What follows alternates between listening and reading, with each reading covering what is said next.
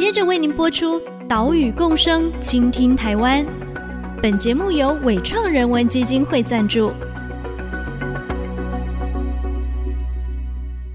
听海洋的呼唤，听森林的絮语，听田野的吟唱，听见这座岛屿的声音，说出和岛屿对话的故事。岛屿共生，倾听台湾。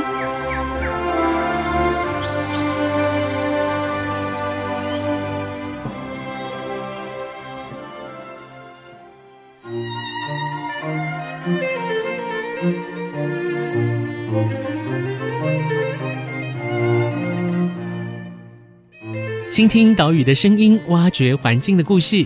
大家好，欢迎来到岛屿共生，倾听台湾。我是袁长杰。我们的节目是在 IC 之音 FM 九七点五播出，每个礼拜三早上七点半首播。除了频道之外，我们在 Apple、Google、Spotify、KKBox 这些 Podcast 平台都有上架，欢迎你订阅哦。先前我们用两集节目的时间，带着大家来看食鱼教育。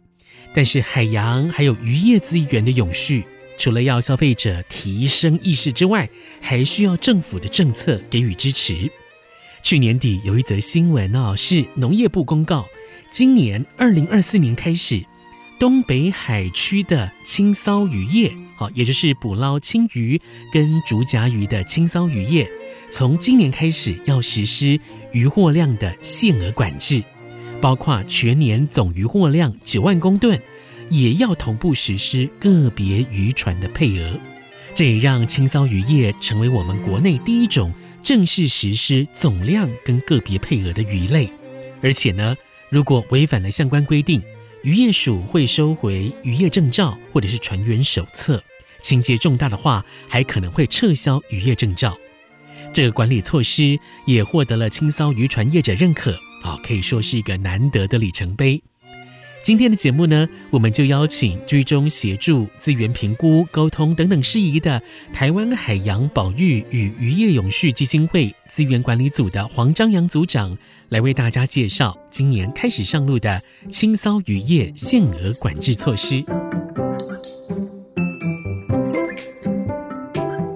今天呢，我们邀请到海鱼基金会的资源管理组组长黄张扬组长来到我们节目中。组长好，各位爱惜之音的听众朋友，还有我们主持人好。现在政府已经跟青骚捕捞的渔业者啊、哦。一起达成了要实施渔获总量管制跟渔船个别配额制的这个制度哦，非常的难得。不过呢，在讲这个主题之前，我们还是先请组长来跟大家做个简单的介绍哈。青骚鱼类，所谓的青骚鱼类呢，是指青科还有骚科鱼类的总称。青科鱼类大家应该比较熟悉一点哦，像是我们餐桌上面呢、啊、可以看到的青鱼，青鱼哦，这个就是属于青科的鱼类。那骚科的鱼类呢？我们先请组长来跟大家做个简单的科普。在台湾邻近的海域哦，可以捕获主要的青骚鱼类有哪一些呢？嗯，好，呃，先跟大家介绍国字好了。好，骚的部分，骚怎么写？对，大家都看到的部分是左边是个鱼，右边是一个餐。啊、那常常有人把它念成生，青生。教育部好像也把它认同了，所以可以念成青生。如果注音。打轻声的部分是也是可以出得来，出得来，嗯嗯，对，但是它的正统的念法是烧。那刚刚主持人有提到青稞的部分，其实台湾的部分主要就是青鱼跟白腹青，青鱼大部分都叫到柴灰，嗯嗯，嘿，然后白腹青我们叫北巴，然后那个生科的部分呢、啊，骚我们还是念生好了，然后生的部分我们大部分是日本竹荚鱼。哦，日本竹荚鱼是生科，对对对对，还有蓝原生。还有河原生，大部分是原生，嗯、原生。那这个鱼种的话，可能大家比较少看到，对，比较常听到的是日本猪甲鱼，对对，对。然后如果我们再往后延伸，嗯、不要管亲生这个生的部分，它有一个亲戚，可能大家比较清楚。红干啊啊，这个就知道了，大家都同同科。对，然后再来最近的部分，其实过年到了，其实大家都知道，澎湖最大宗的鱼类是土托。哦，土托鱼，土托也是生科。哦。对，只是目前的话，大家不晓得，大家都知道直译的部分，它是知道它的名字，嗯，但是大家不用担心，那两种鱼不在列管里面。嗯，对对，所以它不会因为总量管制的情况之下而影响到捕捞量，而影响到国人在餐桌上的使用。所以，我们刚刚讲到的这个青科跟呃深科或骚科鱼类的鱼种啊，大家有一些应该是在我们的餐桌上有看到过。对，那这一些鱼类呢，它是洄游性的鱼类吗？我们捕捞它们是有所谓的季节性吗？嗯，它大部分这两种青烧鱼鱼类的部分都是洄游性的鱼类。嗯，对，它大部分在我们的西北太平洋，就是我们台湾的东北海域，哦、东北海域为主。嗯嗯、然后它的产季一般的话，它的产卵期大致上是在我们的农历过年期间，嗯、它是在产卵期。那它的成长期会是在我们的国历的六月左右。嗯，对，所以大部分的时间其实一年四季都会有，那只是鱼体的大跟小。哦，了解。对，嗯嗯嗯。那他们通常会使用怎样的捕捞语法呢？他们是怎么从这个哎海里面 哎来到我们的餐桌呢？好，嗯、要跟大家可能介绍一下，可能围网我不晓得大家有没有听过围网的部分。嗯、那可能围网的话，因为围网它大概是两艘船以上的船。大概网是非常大，但是台湾的把鱼围起来，把鱼围起来的概念。但是台湾的船比较多，而海域其实是有限的。嗯，那其实他们就把它改良成就是爬网，爬网，对，台语叫萨卡吼啊，嗯，啊，三角虎，三角虎，它也是类似一个围网的一个概念。那它的船上的特色，其实这个鱼的特性来讲，它是白天在睡觉，晚上在活动。晚上来活动的时候，它就是有利用船上的鱼灯。照明照明的灯，所以大家可以看到渔船，看到船，尤其在北部地区啦，从基隆一直到宜兰这个地区，其实大家晚上看到船的部分，船上都非常多的那个卤素灯。嗯嗯，对，它主要的用意就是在晚上作业，然后开灯来做一个集鱼的动作。嗯，那因为刚刚有提到说青烧的部分，它是晚上会出来觅食。嗯，哦，所以它利用鱼的趋光性的情况之下，将它围捕。是，那这些渔获呢，可能就会依照不一样的等级，会有一些不同的鱼种，有的是到通路来来到我们的餐桌，有的可能走到工厂变加工。对，好，对，这鱼也是蛮有特，回游性的鱼类有有一个特性，就是说，其实它整批的大小都会一样。嗯，对，这一群的情况之下，其实它是同一群的话，它的鱼体的大小是。一样大小，嗯，是差不多的，对，差不多。所以它基本上它们蛮好分类。那爬网的部分来作业情况之下，它因为它有渔船上面的机具，嗯，还有鱼探机，他们可以看有没有鱼，然后再有鱼的情况再回复。那现在更进步的情况之下，以前鱼探机只能看到说鱼有没有在下面，嗯，现在鱼探机还可以看到鱼它的大小。是哇，这个科技也是越来越进步哈，所以就是会变成它的捕捞努力量啊，就是渔获能力越来越强，越来越强。对，是。那国内呢，其实也一直针对青骚渔业，想要来推出一些政策工具来进行相关的管制啊。这其实就很让人好奇，为什么要针对青骚鱼类进行管制呢？嗯，是他们在海洋生态系有扮演很重要的角色吗？所以我们一定要保育它。是出于怎样的原因呢？那刚刚主持人提到生态系的部分，其实这个青烧的部分，它是属于中低阶层的一个鱼种哦。对，它是很多鱼的食物，是大鱼吃小鱼嘛？对，大鱼吃小食物，所以那基本上在食物链的情况之下，也是很重要的一环。嗯，所以我们就会觉得说，它的资源量一定是有一定存在的价值。是，然后再来就是呃，五年前的部分，渔业署有针对一些研究，有发现到很像鱼有过鱼的现象。过鱼的前提就是说，它鱼体小型化，嗯，它过度捕捞，让我们可以捞到的鱼体身长越来越小，越来越小。对，它是有办法繁殖，但是大家了解说，其实越早性成熟的情况之下，它的发育不完整。其实发育不完整情况之下，呃，鱼的健康就是存活率，它就一定会有相对的影响。OK，所以这个过鱼的现象哈，已经看到这个我们可以捞捕到的青烧鱼体体长是越来越小。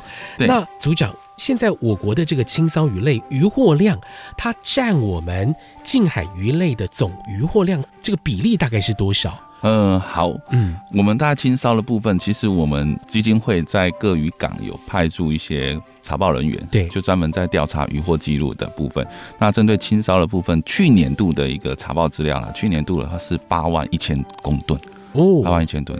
那我们台湾沿近海整个渔获量大概是十八万。公吨，哦、大概平均都是十八万公吨，所以大概青烧渔业的渔获量在台湾这个沿近海，它的渔获的比例大概四成五至五成之间。哎、欸，这个其实蛮高的比例，对对对，对，对，嗯，所以可以看到，因为这样的原因啊，我国青烧鱼类的渔获量哈是占这个沿近海渔业几乎要快一半了，是，然后而且他们已经因为过渔的这种情况产生了一些负面的影响啊，对，所以政府就想要来做青烧渔业管制，是之后呢，政府就提出了蛮多的管制政策，比如说像是禁渔区、禁渔期啊，期间的期，对，以及后来的这个渔获总量管制，还有渔船的个别配额，是的。那这一些内容，我们就再等一下下一段节目继续来跟大家进行讨论。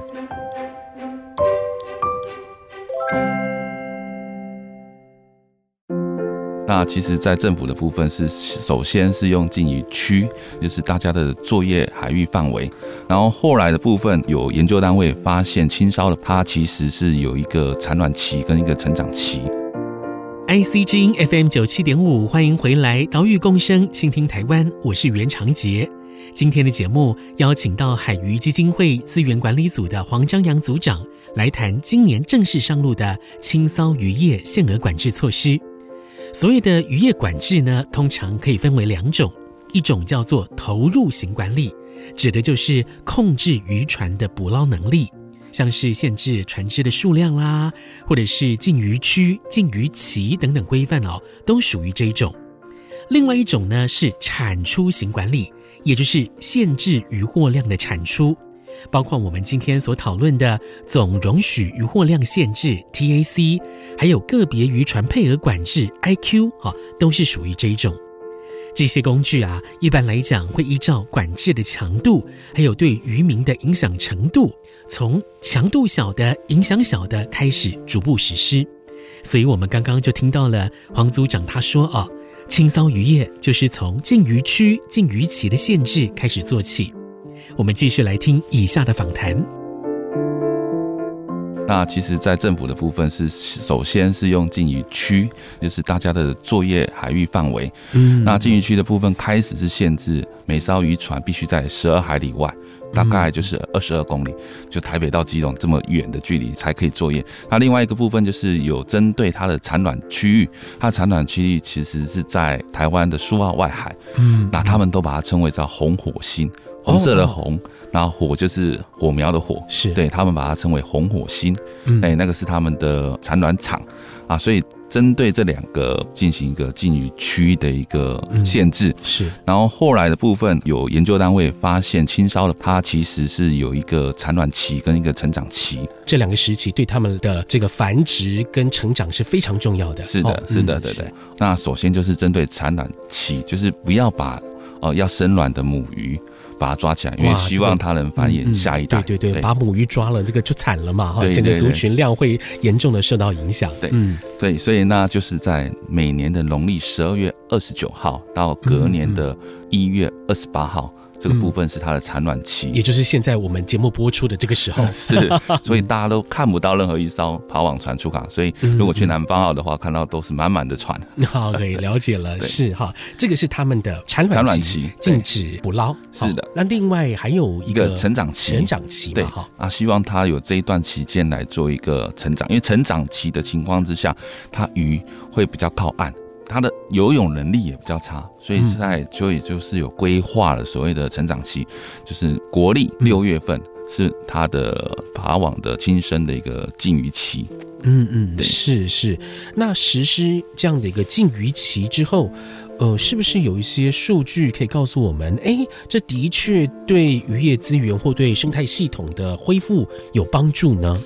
呃，从数据上面研究报告来说明一下好了，就是白腹青五年前的情况之下，它的平均体长是二十三公分到二十六公分。嗯，那实施这段期间之后，五年后再来调查，发现到白腹青的体长有稍微成长了四公分到二十六到三十公分。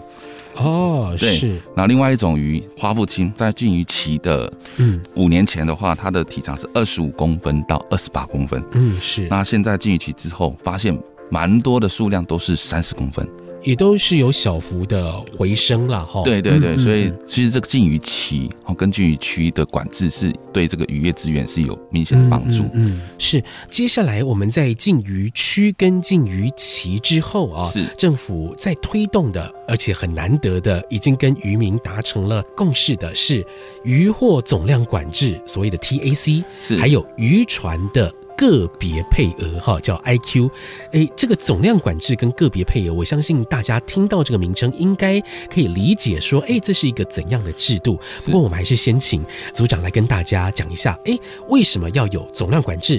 为什么要有个别配额？好，总量管制其实就是在实施这新生管理办法的这几年来的，也有要求，就是说各渔船要进行过磅，要了解到实际他们的作业的。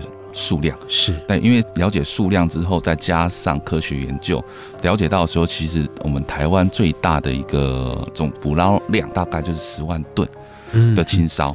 所以后来就是针对这些的研究，跟学者还有委员们是，然后去了解到，我们要来分析 TAC 大概是要定多少的量，嗯，所以大概就把它定出来一个九万的部分。那 TAC 是比较容易定的原因，就是其实它只要参考科学数据，还有整个年度的渔获量，它到达了一个值。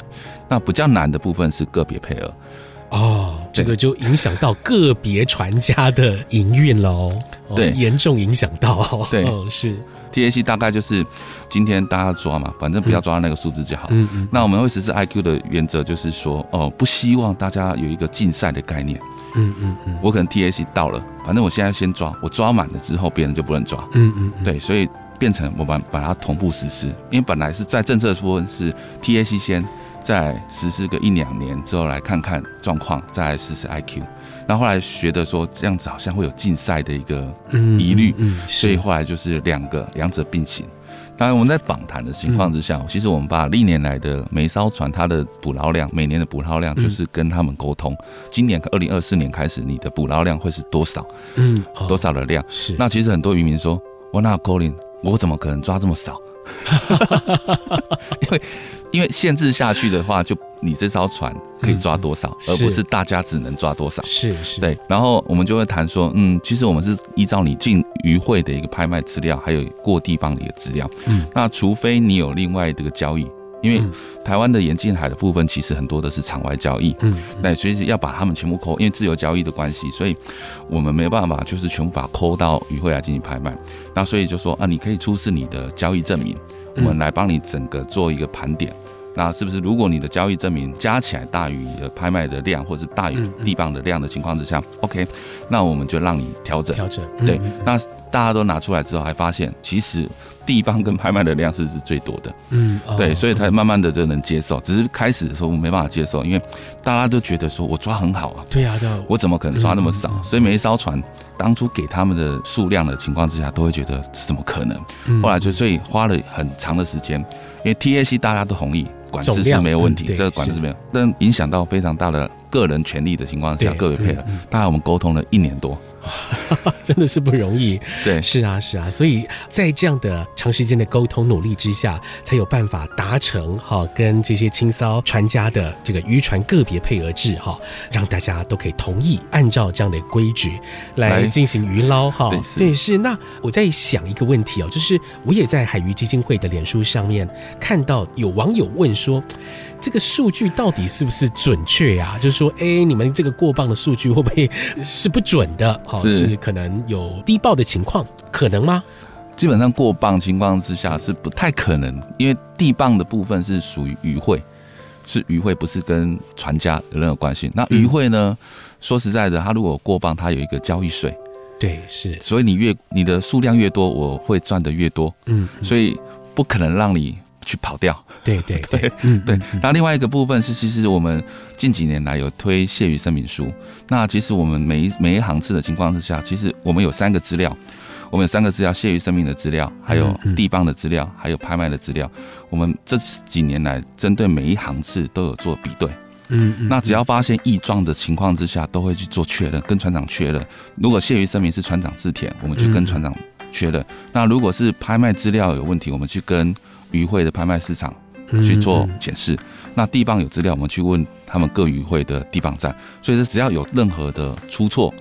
啊，数据只有明显的差异的情况之下，我们都会做比对。对，所以基本上数据来讲，要三个同时都是假的，有点难度。OK，好，所以其实大家可以给予我们这样的一个制度更多的信任了哈。是是，当然可能中间还有很多可以继续努力的地方，但是我们希望可以这样子一步一步往前进。那尤其是像青骚鱼类，可以在所有的渔获类别当中，首先达成渔船个别配额制，这就是一个。一个非常难得的一个里程碑了。对，呃，目前台湾的话就是三十有三十七组了，嗯，主要来作业。我们亲身管理办法，它是针对在北纬二十六度海域作业的渔船，是、嗯、对，所以不是南部的渔船，南部有捕捞轻生的部分是没有问题。但是因为大宗还是在北部啦，北部地区确实还是我们的轻生的一个主要的产卵场，还有一个它的一个生活栖地，所以我们比较会重视这一块。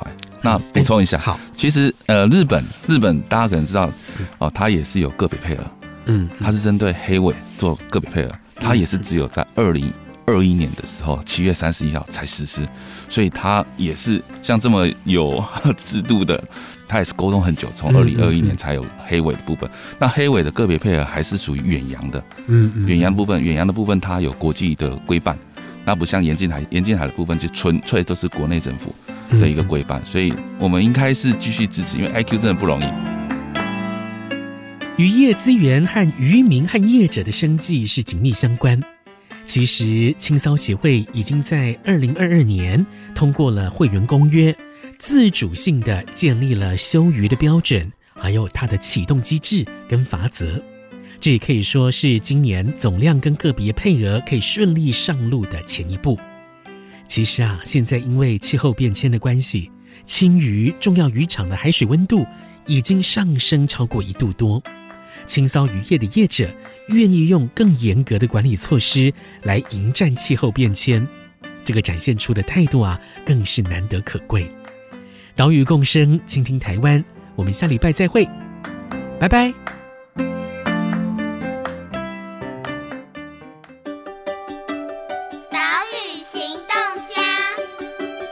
是海渔基金会资源管理组组长黄章阳。海洋之心生态标章的部分是国内第一个针对鱼捞的部分来进行一个认证的一个标章。它有一个四大的一个方向，就是第一个确保鱼群永续，再来是维护海洋环境，再来是落实渔业管理，最后是善尽企业责任。那我们的标章是针对这四个方向来进行认证，所以请大家支持海洋之心认证标章的产品。